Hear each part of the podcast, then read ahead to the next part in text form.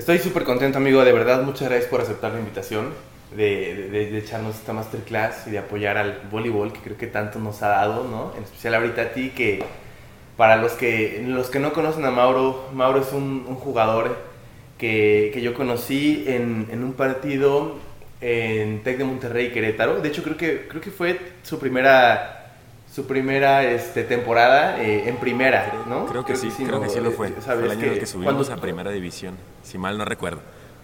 Justo fue en, cuando fue el final ahí en, en Baja, ¿no? Ah, entonces sí. Ajá, entonces sí fue el Conadey 2018, creo que fue ese. Exacto, entonces me acuerdo un chorro de que normalmente no, no le saltábamos a los, a los opuestos cuando pegaban de zaguero y esa vez la indicación fue, ahora sí sáltenle, porque bueno, este sí le pega un poquito más, ¿verdad? Y también me acuerdo mucho de ese partido porque pues no los conocíamos, no sabían cómo, cómo, no sabíamos cómo jugaban y, y, bueno, estuvo muy muy bueno ese partido. Luego ya nos vemos en el final, quedan campeones esa vez, ¿no? Primera, primera temporada y campeones, entonces, sí, eh, sí, sí, qué gusto, qué gusto, Mauro, tenerte aquí. Y bueno, pues ahorita ya nos vas a ir contando un poquito más, que ya andas jugando profesional en Brasil. ¿Cuánto llevas por allá, amigo, y cómo te está yendo? Acá en Brasil, oh, bueno, primero que nada, hola, un saludo a todos los que están viendo este video. Eh, llevo aquí en Brasil jugando, ya llevo unos seis meses más o menos, casi siete desde que salí de México. Y realmente a mí se me ha hecho una experiencia increíble. El nivel de juego es altísimo. Realmente yo esperaba que fuera un nivel alto de juego, pero no pensé que fuera tanto. Hay jugadores que a su muy corta edad tienen un talento que es increíble realmente y pues lo estoy disfrutando muchísimo. Súper bien, ahora yo, yo cuando vi que, que, diste la noticia de que ya te ibas a Brasil, ¿no? Y de, y de que realmente ya andabas por allá y que bueno, estás haciendo toda una historia, creo que para ti esto es de muchísimo crecimiento. Eh, definitivamente son frutos, ¿no? Que hoy estás, estás teniendo por tanto trabajo que has hecho, pero pues esto no es de gratis. Eh, todos los jugadores que tenemos por allá, que vemos cómo juegas y lo que haces, eh, te admiramos y decimos como, órale, ¿no? De repente uno puede llegar a pensar que, que, que, lo traes y lo que no sabemos es que hay un chorro, un chorro de trabajo detrás, ¿no? Y de esto sí. es justamente de lo que me gustaría mucho platicar, Mauro. La otra vez veía en tu canal que estaba subiendo eh, la historia de cómo, de cómo vives esta, esta primera parte de tus Olimpiadas, tu etapa inicial como jugador y que hubieron recortes, ¿no? Eh, definitivamente Baja siempre ha sido un, un, un, un, híjole, ha sido como, como que siempre los equipos son súper competitivos, ¿no? Entonces, Ahí, eh, sí. pues, tampoco, tampoco la tenías fácil. Y, y, quiero que me cuentes cómo empiezas a jugar, eh, cómo te va con todo esto, que de los recortes, ¿no? De, de, de repente, si, si seguramente fuiste banca, Cuéntame cómo, cómo empiezas a jugar, Mauro, y luego me vas contando todos estos obstáculos que te va poniendo este deporte. Ok, ahí les va la historia. Este, yo comienzo a jugar cuando tenía, cuando iba en primer año de secundaria, si mal no recuerdo, ahí debo tener unos 11, 12 años. Entonces, okay. comienzo a jugar porque vi a la selección de mi secundaria que empezó a jugar y tenían un buen nivel realmente. El, el entrenador de mi secundaria es el mismo entrenador de la selección de Baja California, Oscar Licea es el nombre del entrenador. Entonces, muchos de los atletas de mi secundaria de voleibol también representaban a la selección de Baja California. O sea que era un buen nivel de la escuela. Y yo los veía jugar y, y me impresionaba, decía, wow, estos, estos vatos, estos muchachos sí tienen buen nivel de juego realmente. Me motivé y dije, ¿sabes qué? Quiero empezar a jugar como ellos y pues empiezo a jugar. Realmente yo no era un buen jugador, yo era esos de los que siempre abrían, siempre escogían al último cuando eran los, los equipos, las retas. Y uh -huh. pues eso sí era algo desmotivante en su momento, sin embargo, este, pues yo le seguí echando ganas. Eh, el primer año que juego, este, traté de quedar en la selección de Tijuana, que es la selección de mi municipio, y ni siquiera lo logré. No lo logré, no logro quedar en mi selección municipal hacen el recorte y todos mis amigos juegan el estatal, juegan el nacional posteriormente y no recuerdo en qué lugar quedaron porque pues simplemente dejé de seguir un poco la pista del evento. Al siguiente año vuelvo a intentar quedar, que ese año fue el 2012. Nuevamente sí. me vuelven a, a, recortar de la selección municipal, dos años seguidos que no consigo quedar en mi municipio. Llega el 2013, que es el siguiente año, y ese año fue muy curioso porque sí logro quedar, pero de una situación muy chistosa Solamente 10, para hacer como un paréntesis aquí en el que puedan entender lo que explico, solamente 10 jugadores son los que van al selectivo estatal y municipal también. Y una semana antes aproximadamente hacen un recorte inesperado de dos jugadores. ¿Por qué? Al primero lo recortan porque se robó un teléfono y lo torcieron. se, robó un teléfono y lo torcieron, entonces lo sacaron del equipo. Y al segundo porque tenía una actitud muy pesada. Tenía una actitud muy pesada, era un eh, muchacho muy difícil de tratar. Entonces lo recortan del equipo y yo quedo en el lugar de ellos. Realmente yo iba a quedar fuera por mi tercer año consecutivo, sin embargo logro quedar ahí. Ese fue un año pues ya que, que conseguimos jugar el estatal, luego quedo en la etapa nacional y fue el primer nacional que gané y de ahí para adelante fue como que empieza a mejorar un poquito la, la cosa y mi vida deportiva. Oye Mauro, y esta onda de que, de que quedaste así como por, eh, no, por condiciones un poquito, llamémoslo externas, ¿no? ¿Cómo lo tomas? Porque pues estabas, estabas muy, muy chavito, ¿no? Y creo que de repente el, el, el, hecho de que te pasen este tipo de cosas y como estás joven, lo puedes llegar a interpretar eh, muy tontamente, ¿no? De repente uno puede decir como, ay, pues sí, sí quedé o sí estoy, pero, o sea, porque me hicieron paro, ¿no? No, no porque realmente fue bien o, o le damos esta interpretación a veces como de que pues fue un churro.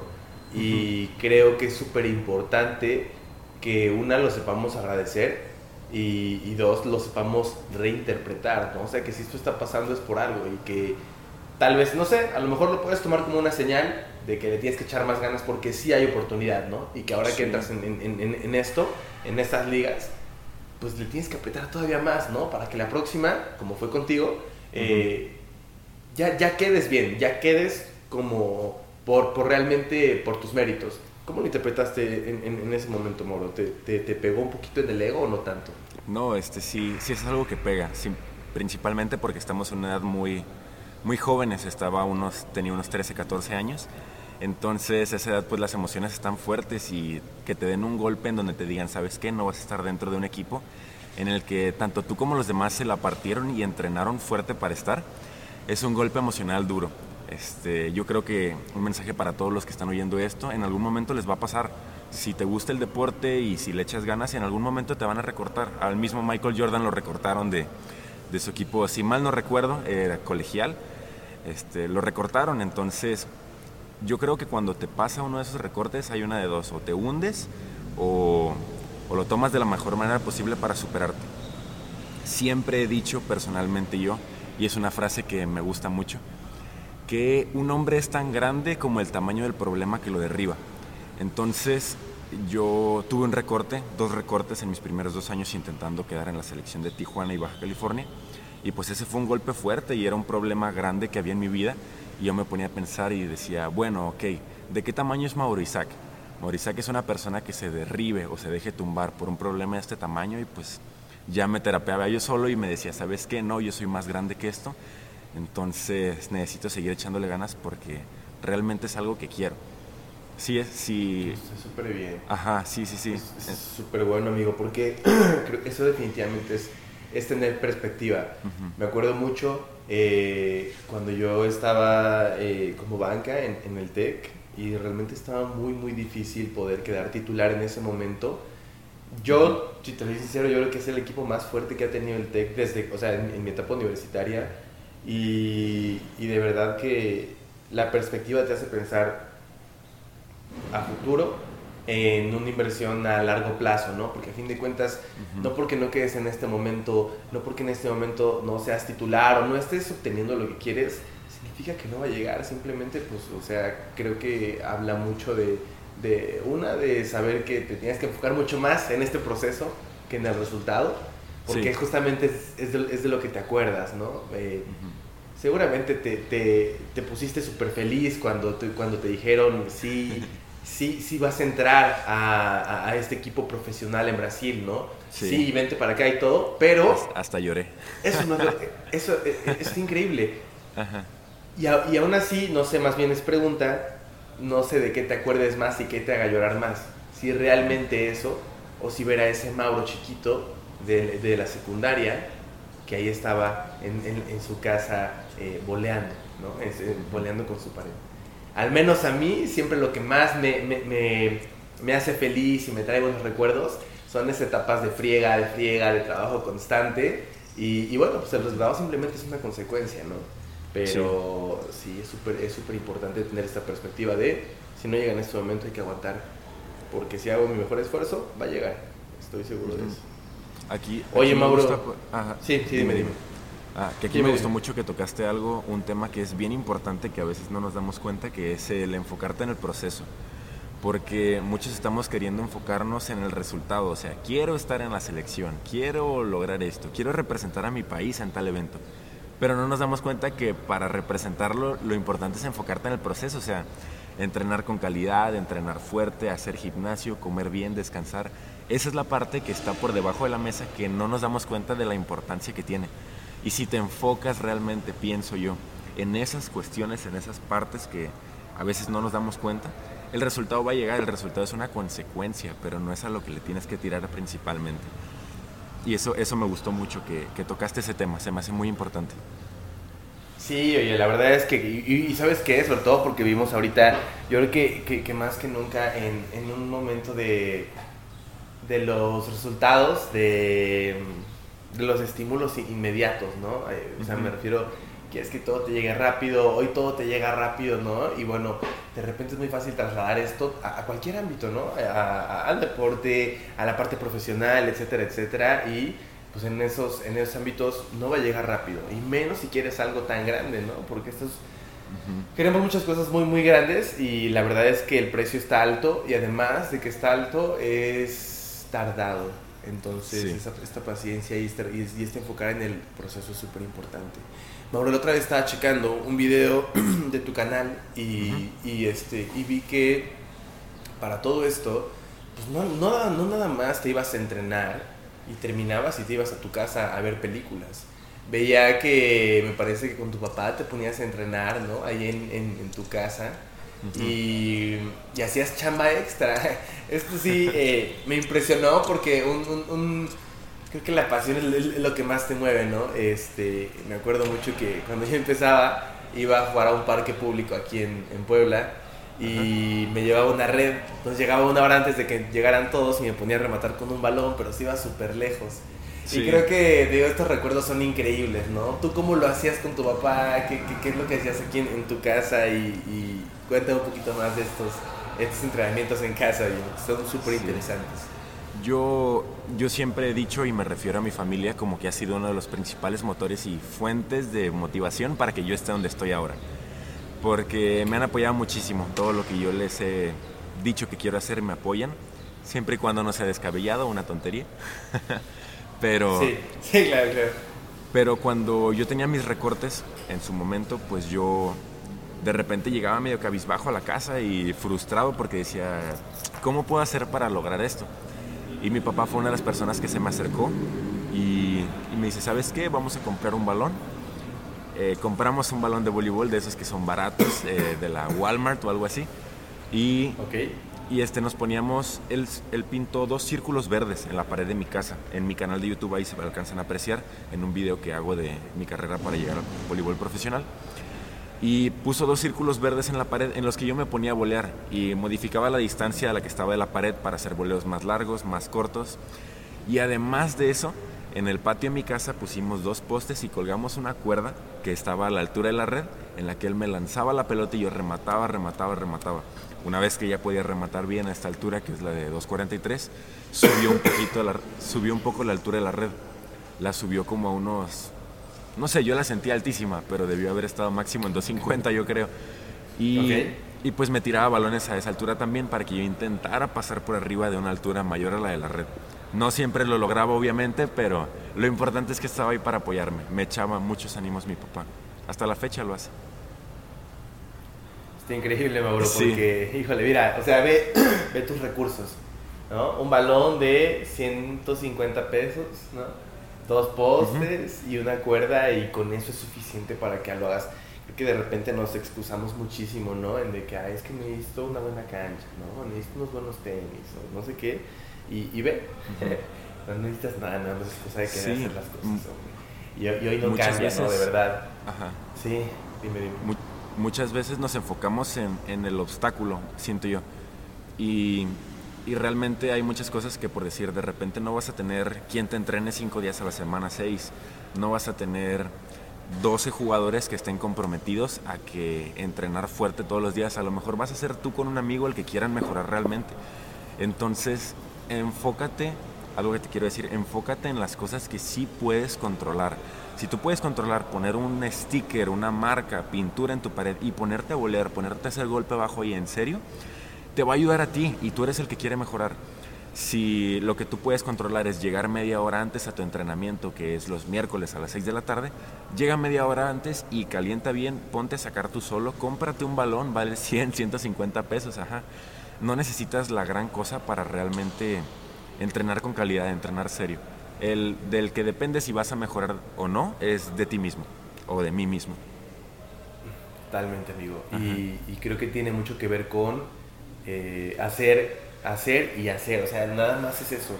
Ajá. Mm, nos veo en este momento y digo, oye, qué, qué chido, ¿no? Eh, que ahorita las cosas están, están siendo así, si ustedes no lo, no lo ven, y, creo que es un, buen ejemplo. Eh, pues me platicaba Mauro que, que ahorita en Brasil él no tiene internet en la casa. Entonces, pues tampoco es obstáculo, ¿no? O sea, te vas al, al, al, gimnasio, te pones ahí a editar, ¿no? Ahí grabas y todo cuál es, el, cuál es realmente el, el, pretexto para no hacer y, con lo que tienes. Ni siquiera es, es necesario tener como, ah, me espero a la cámara profesional y así como esto para el voleibol. Entonces, ese es un punto bien importante y creo que además las personas lo, tienen que, que, que, que, tener más en cuenta porque a veces esto te frena un chorro y de verdad que no vas a llegar a donde quieres si nada más estás pone y pones cosas. Nunca van a estar esas condiciones perfectas. Entonces está súper interesante. Fíjate, Mauro, que hay, hay, hay chavos que nos comentan, y entre ellos yo también en su momento, de este proceso de ser banca, oye. Eh, cuando, yo llego a, cuando llego a Querétaro, la verdad es que es una de las cosas que más me pegan, porque pues aquí en Puebla normalmente siempre destaqué, ¿no? Así como que eras de los buenos, pero un escalón así de grande, claro que te tenía que tumbar y claro que te tenía que enseñar mucho. Y ser banca es parte de esto. ¿Cómo viviste esto también? ¿Y qué sentiste? ¿Cómo lo enfrentas, Mauro? ¿Qué consejo le podrías dar a estas personas que están ahorita sintiéndose mal, que no se sienten suficientes, que tienen ganas de dejar el voleibol, eh, porque en este momento no son titulares? Ok, ese es un tema muy bueno, el de la banca. Eh, comparto mucho una filosofía que mi papá tiene también, que dice que la banca es la posición más difícil de todas. Lo vuelvo a repetir porque creo que es muy importante la banca es la posición más difícil de todas. Eh, porque puede terminar un partido y tus amigos dicen, ah, ok, eh, fallé este ataque a la banda, fallé este saque, necesito mejorar saque, pero uno que está en la banca, de repente es como que chino, o sea, yo que ni siquiera tengo la oportunidad de haber decidido, de haber dicho, hice, hice el punto, este, no lo hice, fallé. Muchas veces cuando estamos en la banca es normal frustrarte pero vuelvo a lo mismo que toqué antes. El tamaño del problema, el tamaño de la persona es igual al tamaño del problema que lo tumba. Entonces, ahorita tú estás en una situación que a lo mejor no es la mejor, es adversa realmente, pero depende de ti salir ahí o no. Si el titular realmente es mejor que tú, necesitas poner el doble de esfuerzo para alcanzarlo y eh, necesitas estar consciente que no va a ser de la, del día de la noche a la mañana, va a demorar un tiempo considerable, pero créeme que con esfuerzo lo vas a lograr. Conozco, conozco a muchas personas que inician su carrera deportiva en la banca y nunca salen de ahí. Pasan los años y siguen en la banca, siguen en la banca, siguen en la banca. Y no hay un deseo real de ellos por salir de esa posición. Yo creo que esa es una zona de confort muy grande porque te conformas simplemente con estar ahí sentado apoyando al equipo. Es un punto de vista muy particular si realmente... Ay, es que yo en, mi caso, si yo estoy en la banca, me vuelvo loco, ¿sabes? no puedo estar ahí. Está Claro. Siempre que, siempre que he estado en la banca, en los diferentes puntos de mi vida, eh, ha sido una etapa difícil de confrontamiento conmigo mismo, en donde digo, voy a salir de aquí, no por la intención de fregarme al titular, no porque soy arrogante y quiero que él no esté, sino porque tengo amor propio y me valoro lo suficiente y me quiero lo suficiente como para decirme, ¿sabes qué, Mauro? Tú te mereces estar ahí, tú te mereces ser titular también. Entonces, quiérete lo suficiente o me voy a querer lo suficiente para partírmela y llevarme a mí mismo a ser titular, que es lo que, es lo que yo merezco. Porque veo a muchas personas que están en la banca deseándole al que está dentro que, que haga un error para yo entrar. ¿Me explico? Esa se me hace una de las, de las actitudes más arrogantes y más egocéntricas en el deporte. Si la persona que está, si la persona que está dentro de, de la cancha está regándola, está errando, está haciendo algo mal, no le deseo el mal, simplemente si me meten a mí, yo voy a tratar de dar mi 100% en todo momento. No sé si me explico ahí en la diferencia de, de, este, de, pensamientos. Porque una cosa Totalmente, Mauro. Ajá. Sí. Sí, sí, sí. Y ese punto lo quería dejar muy, como muy bien definido. Que quiero estar dentro porque me aprecio, me valoro y sé que yo lo merezco. Y no con la intención de querer fregarme al otro, de, de ser arrogante, de ser egocéntrico y decir, oh, estoy esperando que tú la riegues, que hagas un error, que te bajen para yo entrar. No, no, no. Eso se me hace que es de las conductas más arrogantes en el deporte, realmente. Entonces vámonos a lo, a lo práctico. Si tú estás en la banca en este momento, no esperes como muchos, ¿no? No esperes como muchos a que de repente por arte de magia y porque nada más vayas a entrenar un día, pues quedes titular, ¿no? Si no es, si no es en la banca es porque realmente hay alguien, hay alguien mejor que tú. Entonces, lo, que, lo, lo que tú recomiendas en este momento es este ponte a entrenar mucho más.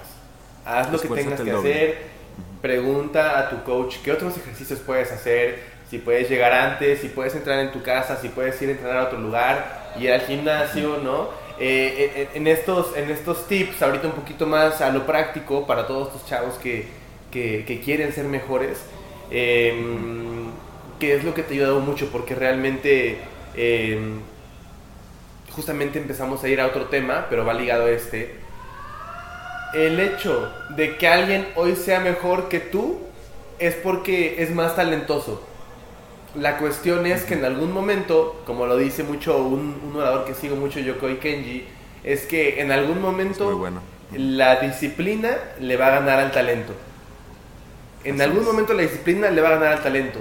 Y entonces, ahorita entramos a otro tema donde tú también tienes ya mucha experiencia y es hacer las cosas eh, con, con, mucha disciplina, ¿no? Ir al gimnasio, estar entrenando más tiempo, en este, en este momento también me vas a contar un poquito de la alimentación, que ahorita este, eres vegano y no necesariamente todos tienen que serlo, pero sí hay que comer bien. No tienen que serlo sí hay que comer bien, ¿no? Porque aunque estamos chavos y lo que tú quieras, eh, eso también genera condiciones para que puedas jugar mejor, ¿no?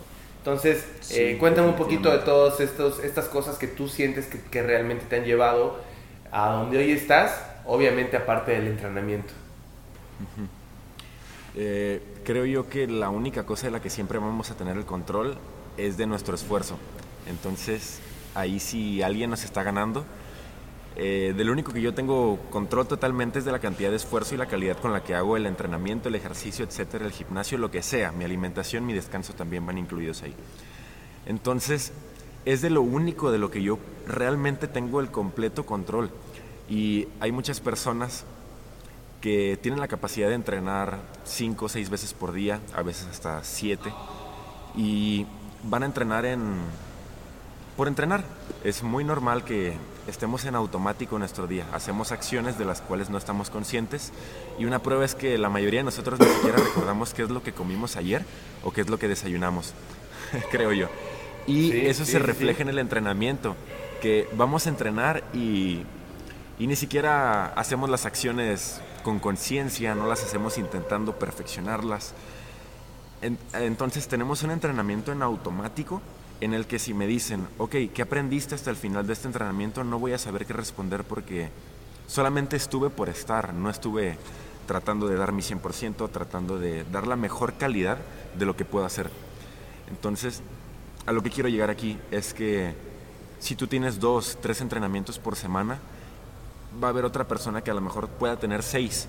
Pero si tú en esos dos o tres entrenamientos que tienes semanales pones tu máximo empeño y le metes la mayor calidad de, de todo posible, de esfuerzo, de, dedicación, de que tu motricidad fina esté al tope en lo que estás haciendo, este, vas a tener resultados, vas a tener progreso, independientemente que no sea el volumen de entrenamientos que sea lo ideal, es a lo que quiero llegar.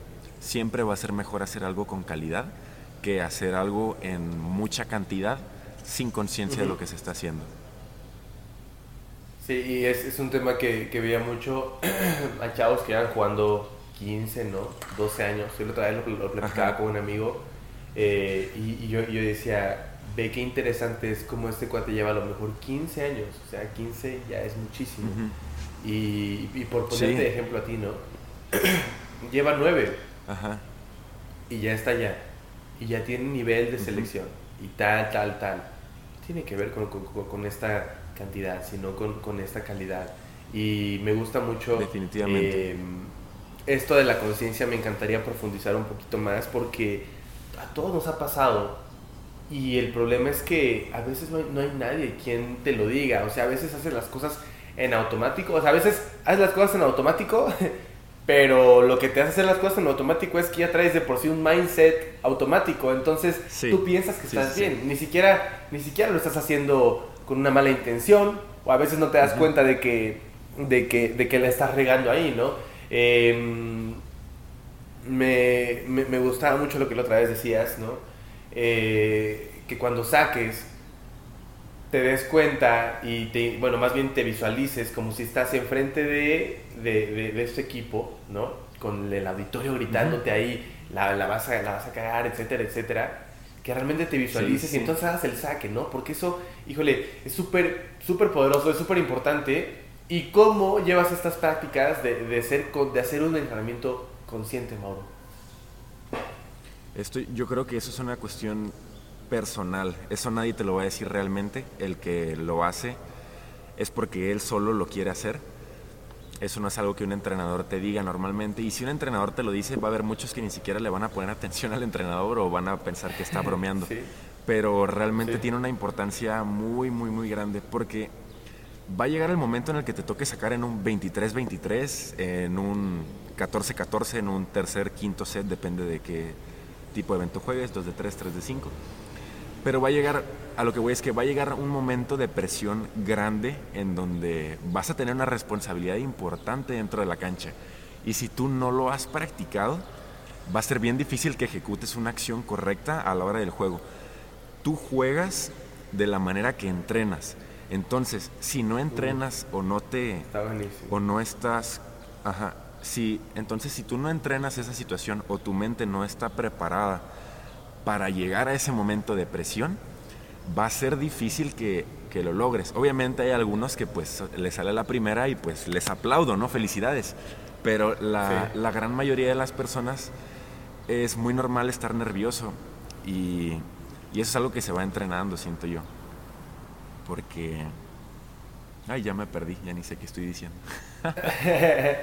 sí, sí, sí, totalmente. Ah, este yo creo que es, es, un tema que, que, no nos dicen como, como lo platicas y, y hay que tenerlo bien en cuenta. No, no vas a mejorar si realmente no te tomas esto de cierta forma un poquito exagerada, ¿no? Eh, me acuerdo que de repente me, me, presionaba, me presionaba un poquito más en los entrenamientos, me ponía a pensar mucho qué estoy haciendo y por qué. Y esos entrenamientos justamente eran los que yo decía, ay, güey, he estado haciendo esto mal todo este tiempo ¿Cómo, ¿Cómo, lo corregimos, no? Pero es esta conciencia la que realmente te da este, esta retroalimentación de decir, ojo, la estás regando aquí, necesito que mejores aquí, ojo, esto. Entonces, pero, pues si estás en la mesa o nada más estás ahí jugando por jugar, pues vas a seguir en, automático y por lo tanto vas a jugar en, en, automático, ¿no? Sí, porque es, muy, importante. aquí voy a quiero tocar un punto que, que no he tocado mucho y que creo que apenas lo voy a decir por primera vez en el deporte y en el voleibol entran dos factores bien importantes, tu habilidad como jugador y tu capacidad mental o tu fortaleza mental. En el entrenamiento, muchos nomás entrenan los talentos y habilidades como jugador, pero son pocos los que también entrenan a conciencia la, la, mente. Porque si tú en un entrenamiento estás siempre dando tu 100%, siempre haciendo lo mejor que puedes, haces un bloqueo y penetras con tus manos la mayor cantidad de espacio posible, haces un remate buscando la línea, haces un remate buscando una diagonal larga, eh, va a ser muchísimo mayor el progreso que vas a tener como jugador. Porque conozco muchos jugadores que tienen capacidades físicas e increíbles, pero dales una bola en un 23-23 y no la van a meter. Porque, porque no han entrenado la parte mental que se requiere en el deporte. Son dos cosas. No nomás es saber jugar bien, saber jugar bonito, también es tener mucha fortaleza mental.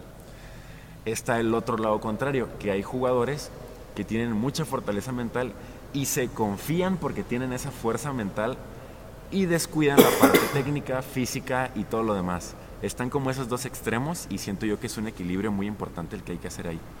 Entonces, entrenen la conciencia, hagan lo mejor que puedan, den la mejor defensa que puedan en cada entrenamiento, den el mejor bloqueo, el mejor saque, el mejor remate, el mejor levantamiento en todo momento. Eso te va a ayudar muchísimo, créeme. Se, va generando un hábito definitivo, ¿no? Cuando estás... Se, va haciendo un hábito, Entonces, pero, pues, como todos lo sabemos, ¿no? Eh, generar hábitos es algo que lleva tiempo, que es difícil, claramente si son buenos hábitos, ¿no? Y, bueno, la cuestión es cuando vas a empezar, porque así como empieces, así, así también vas a llegar.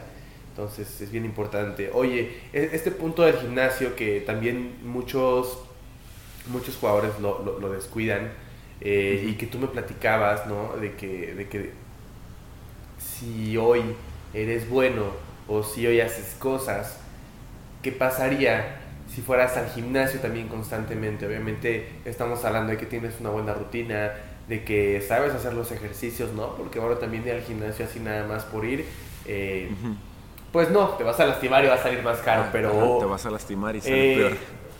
Sí, sí, sí, pero esta parte tan incómoda que es ir al gimnasio en un principio, em, ¿cómo te ha echado la mano a ti? ¿Qué, qué avances has visto? ¿Y cómo les comunicas a, a los jugadores que hoy, hoy están buscando crecer el gran beneficio de, esta, de este otro tipo de entrenamiento? Yo creo que voy a empezar a contarles por un error que yo cometí. Durante los primeros tres, yo creo cuatro años, tal vez más, de mi carrera deportiva, cometí un error muy grande. El error fue el siguiente, enfocarme solamente en mejorar mis habilidades técnicas y descuidar el gimnasio. Ese es uno de los errores más grandes que yo creo que he cometido en mi carrera deportiva, porque el gimnasio ayuda muchísimo realmente y hay jugadores que sin gimnasio tienen una habilidad tremenda para jugar, pero ahora yo me cuestiono y digo, ahora imagínate si ellos hicieran gimnasio, si tuvieran una potencia mayor en sus piernas, una velocidad mayor en su, en su ataque con el brazo, un, un hombro, un brazo más rápido, este sería algo muchísimo, muchísimo mejor, impulsaría muchísimo el talento y el voleibol a nivel nacional e internacional, que es lo que muchos de nosotros estamos buscando. Entonces, yo me di cuenta de la importancia del gimnasio como a los, ¿qué serán? 18 años aproximadamente. Creo yo que me di cuenta un poco tarde de la importancia del gimnasio. Sin embargo, no es pretexto para no hacerlo. Simplemente desperté y empecé a hacerlo a una edad grande. Y algo que me impresionó muchísimo, aquí en, en Brasil, el deportista que, el voleibolista, que no hace gimnasio se queda atrás. ¿Por qué? Ahí les va, porque en este momento me encuentro en un país en donde el voleibol es la máxima potencia mundial. Brasil es el país que más títulos internacionales ha ganado, tanto Juegos Olímpicos, Copas Mundiales, World Cups, etc. Es un país en donde tienes que mezclar el trabajo intenso en la cancha junto con un trabajo físico excepcional para triunfar realmente en el voleibol.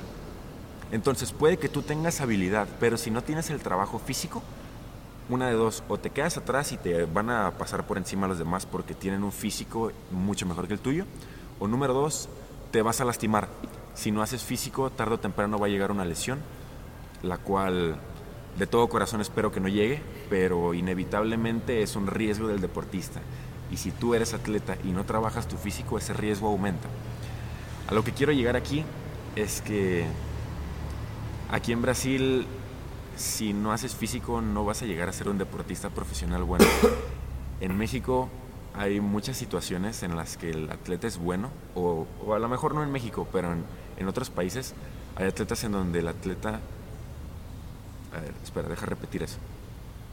En otros países hay situaciones en donde el atleta tiene talento natural. Hay jugadores que se les da el voleibol, que hacen desplazamientos correctos. Hay bolas que hasta dices, ¿cómo la defendió? Es, impresionante el talento que tienen. Pero la flojera que transmiten en el gimnasio o... Sí, la flojera que transmiten, no hacen los ejercicios correctos.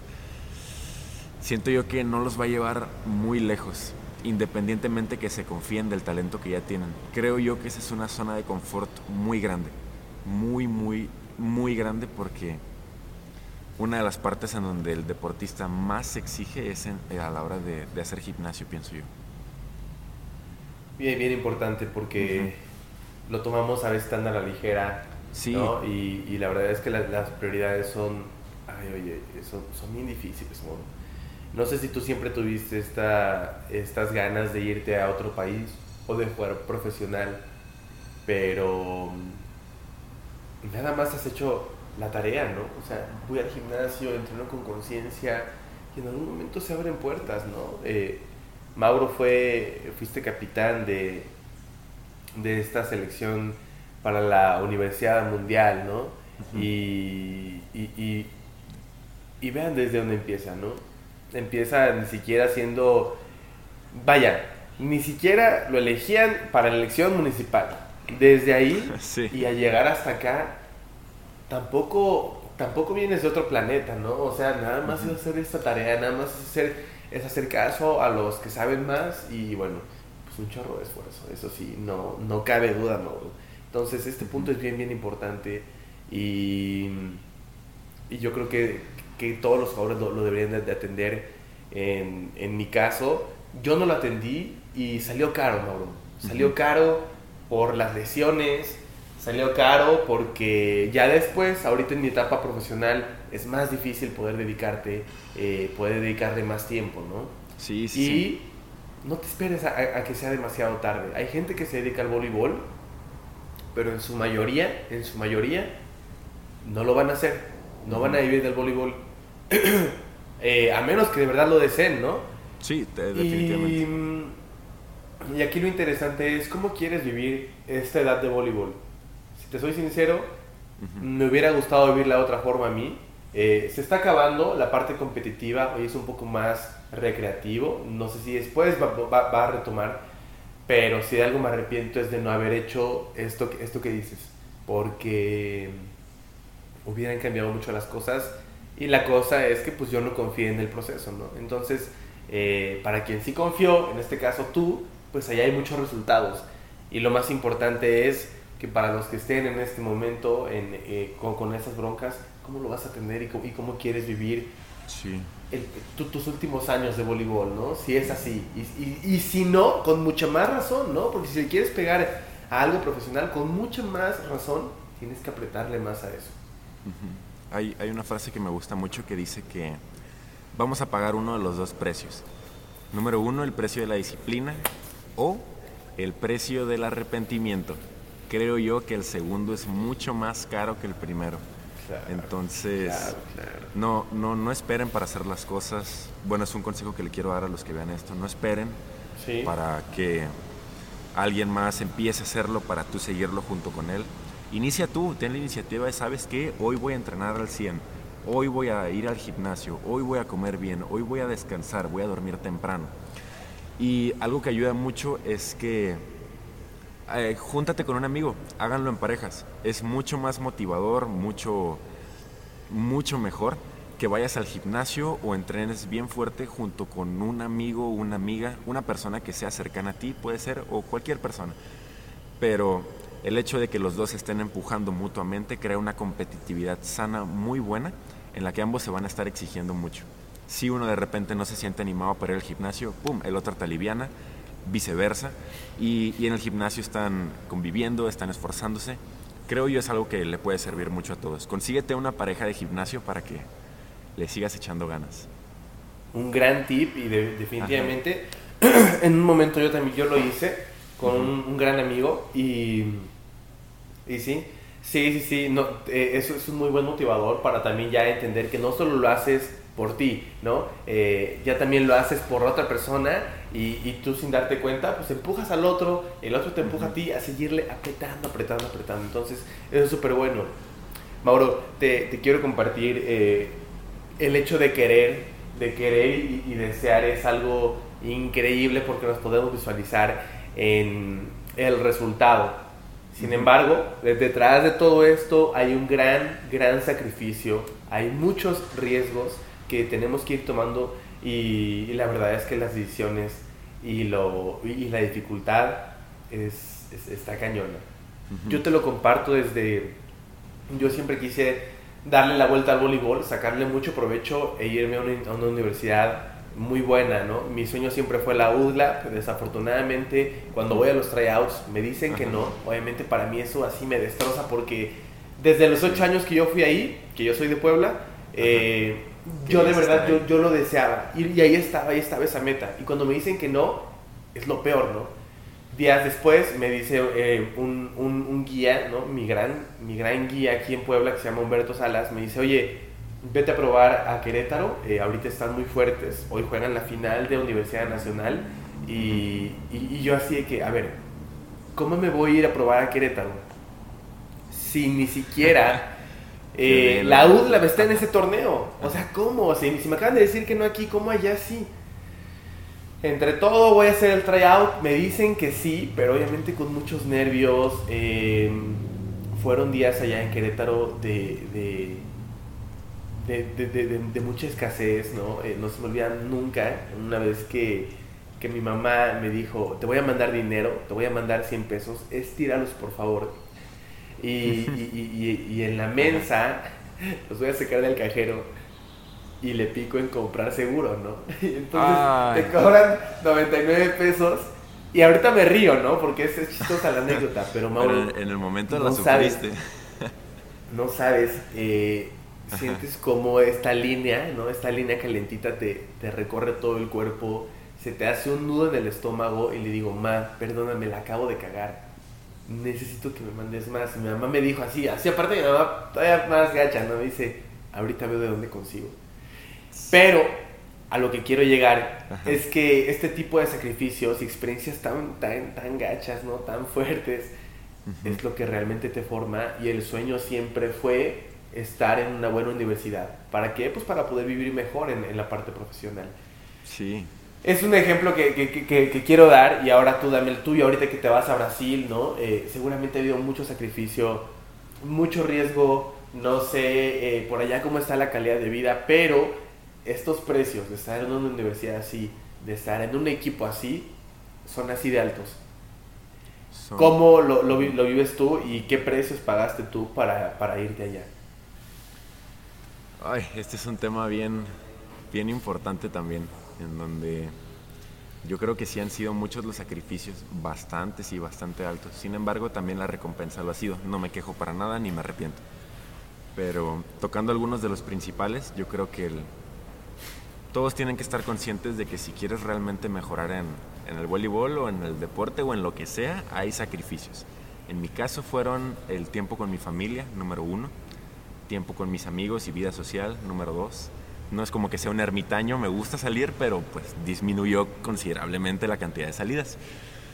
Eh, número tres, el tiempo con relaciones amorosas y cosas así. En este momento no, no tengo novia, pero en su momento disminuyó el tiempo con ella. Y este y yo creo que la más grande de todas en este caso, pues fue renunciar a todo. En este caso me vine a Brasil y dejé todo, o sea, dejé mi familia, dejé a mis amigos, dejé el país con el idioma que conozco, llegué a un país en donde ni siquiera sabía decir nada cuando llegué, tenía una semana, dos semanas practicando con Duolingo solamente. Entonces, realmente llegué a un país en donde estaba en ceros, sin saber nada. Y es mucha incertidumbre, realmente es como cerrar los ojos y dar un paso a lo desconocido, algo que no tienes idea de qué es lo que es, una experiencia totalmente nueva. Y creo que yo el principal riesgo, o en su momento cuando salí de Brasil, cuando salí de México, aquí quiero platicar un poco sobre cómo fue que yo salí de México. Hubo unos tryouts que se hicieron por una empresa llamada High Performance Athletes. La puedes seguir en Facebook con el, nombre que te acabo de decir. Ellos son los encargados de... ellos son prácticamente los que me hicieron salir de ahí. Unos tryouts es un evento en donde entrenadores van a, ver a ciertos jugadores para saber si los seleccionan o no, ver si hay talento, uno que les llame la atención, etc. En este caso, los entrenadores que iban a venir eran de tres países, Alemania, Portugal y Brasil.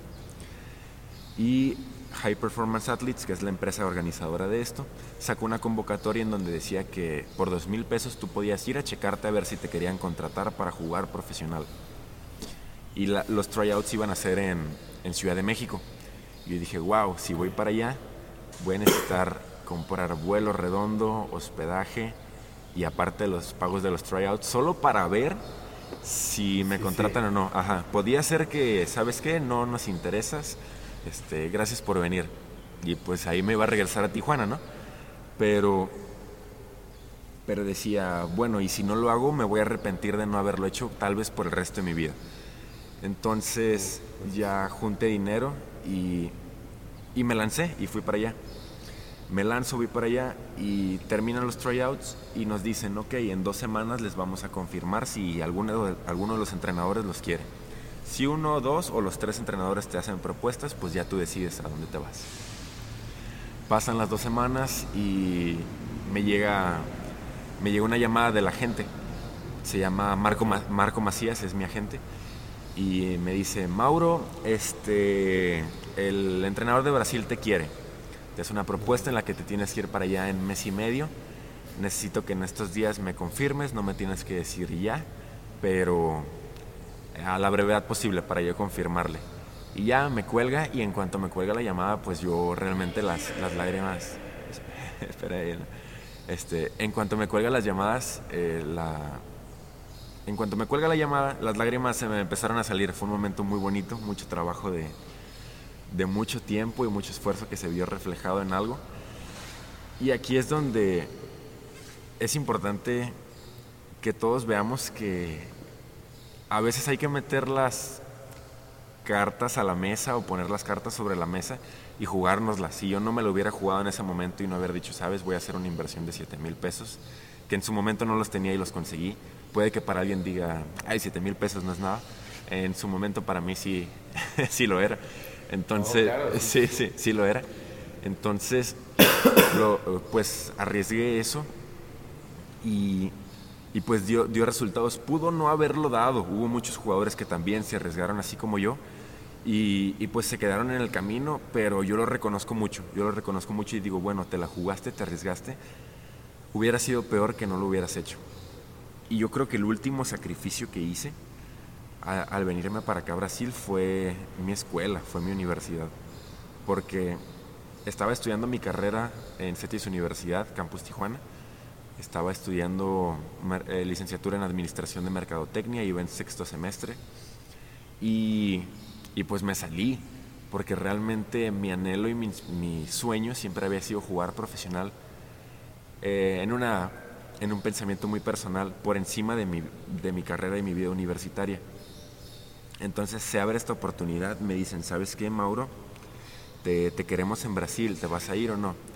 Yo dije, bueno, eso implica dejarlo todo realmente aquí en México. Y nuevamente pues me lancé a lo desconocido y, pues vaya que no me, arrepentí, no me arrepiento de, nada. En su momento sí fue una decisión difícil, pero, pero sí lo he disfrutado. Les quiero decir a todos que si hay riesgos en lo que van a hacer, tómenlos porque va a ser mucho mejor tomarlos que, que después estén preguntando, uy, ¿qué hubiera pasado si lo hubiera hecho? ¿Qué hubiera pasado si hubiera, hecho, hubiera decidido esta otra cosa. No, no. Si te arrepientes de algo que sea de algo, de algo que hiciste, no de algo que, que no hiciste, siento yo. Así que los invito, a tomen riesgos que a fin de cuentas la vida solo es una y, y pues qué aburrido sería estar en una vida donde nunca nos arriesgamos y hubiera cero emoción, siento yo. Ahí está. El, el gran precio a pagar. Sí. Y, se me hace muy alto, pero la otra vez platicando eh, con, mi entrenador, con mi entrenador mental, yo, yo tengo un entrenador mental, ahora estoy muy casado con todo esto de mindfulness, del crecimiento personal. Pero, sí, es muy bueno eso. Em, platicando con él, me decía que realmente tus sueños y tus metas solamente te tienen que hacer sentido a ti. Cualquier otra persona podría decir como, ¿cómo crees, güey? Ya, ya me lo acabas la uni y la dejaste o no sé qué. No, 7 mil pesos hacían lo tonto, güey. Mejor te hubieras comprado este celular. O sea, la gente va a hablar, ¿no? Y, y, la gente va a decir, aquí lo importante es que si te hace sentido a ti, eso es suficiente. No necesitas más que eso. Y en este caso, pues si es el sueño de tu vida, ve qué caro pagas el precio, pero bueno, sirve y lo que busco justamente al hacer estas pláticas es que la gente que está más joven y está empezando, está en el proceso, lo puedan entender desde la perspectiva de alguien que ya es ejemplo y que realmente digan, bueno, pues así es el juego, lo vas a jugar o, o, te vas a quedar ahí, ¿no? Entonces, eh, como tú lo dices, ¿no? Qué vida tan aburrida sería. Entonces, pues buenísimo, Mauro. Me, me, encanta. Creo que eres una persona de muchos valores. Siempre eh, muy tranquilo, muy buena onda. Y Gracias. te agradezco mucho por esta oportunidad de echarnos esta plática. Eh, Mauro, ¿te gustaría cerrar dándoles algún consejo a, a, los, a los voleibolistas mexicanos? ¿Te gustaría este, decir algo más antes de que, de que terminemos? Uy, a ver, ¿Qué otra cosa les puedo decir? No, pues yo creo que realmente lo que... El consejo que... o tip más grande que les puedo dar es que no esperes para mañana lo que puedes hacer hoy.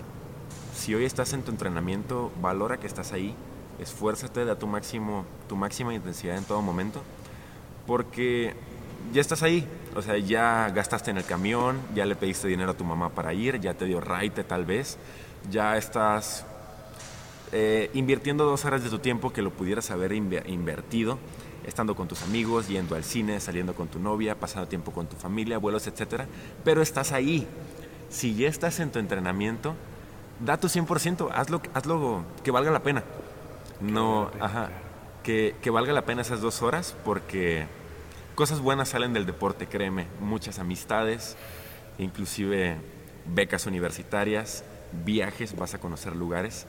En mi caso he conocido a más personas de las que yo me hubiera imaginado. Ya te estoy aprendiendo ahora eu sei cómo hablar portugués fluentemente. puedo hablar excelente, excelente. Puedo, hablar portugués también, ya pues soy trilingüe, español, inglés y portugués. Entonces te va abriendo muchas cosas el deporte siempre y cuando tú le pongas el esfuerzo, la disciplina y la calidad que, que se merece yo creo que tú te mereces, así como cualquier otra persona, llegar muy lejos en el deporte y... Ay, ¿cómo lo puedo decir? Tú te mereces llegar muy lejos en el deporte, así como había dicho, pero para llegar ahí hay, hay precios a pagar y solo tienes que estar consciente de ello. El único que va a decidir si los va a pagar o no eres tú. Y si eres feliz pagándolos, págalos. Si no eres feliz pagando, no los pagues. Nadie te va a juzgar. Y si te juzgan, pues ráyales la madre. Nada, y si, sí, y, si, te juzgan, pues es problema de ellos, que ellos es algo que ellos necesitan solucionar en su cabeza. Tú no. Haz lo que te haga feliz. Si entregarte lleno al deporte te hace feliz, hazlo. Si no te hace, si lo que quieres es hacerlo como un hobby, hazlo si te apasiona ser entrenador, hazlo. Todos vinimos a este mundo a ser feliz.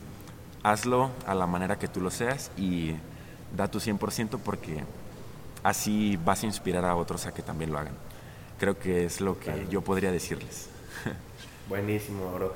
Siempre teniendo muy en cuenta esto de hacer lo que sea, pero con calidad. con calidad. En ti y, y, y, sí, definitivamente eso empuja e impulsa a todos, me incluyo, a hacer las cosas de calidad. Sí. Pues muy bueno, Mauro, una gran, gran plática. Espero que, que sea de, de, de, mucha ayuda para todos estos voleibolistas en México. Lo va a ser. Y, y, esperemos que eh, escuchando esto realmente puedas sacarle provecho a este deporte. No nada más que te diviertas, no, no nada más los, eh, eh, la parte de la, del entretenimiento, sino que también le saques provecho porque hay mil oportunidades, ¿no?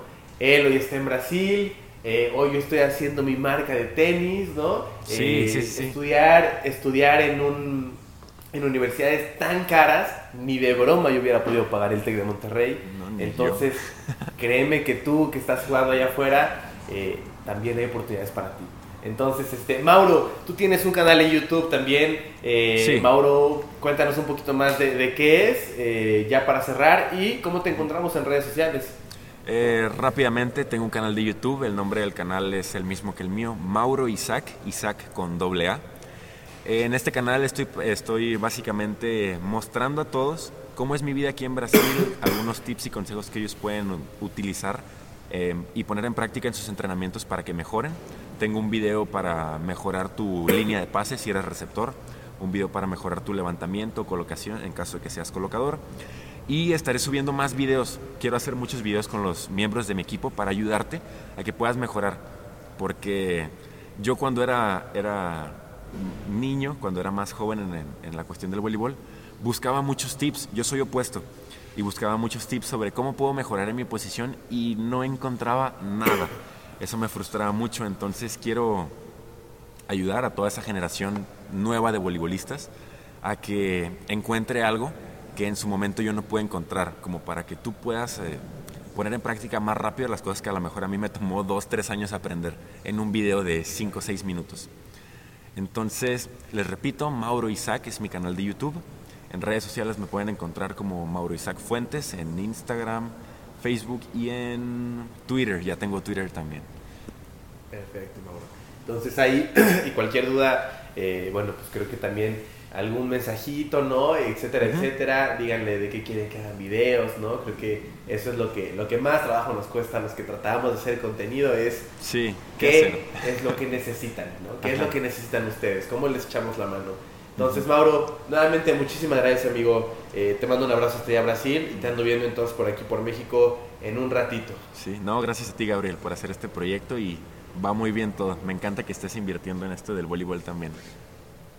Va, que va, Mauro. Cuídate, amigo, que estés bien. Igualmente, saludos a todos.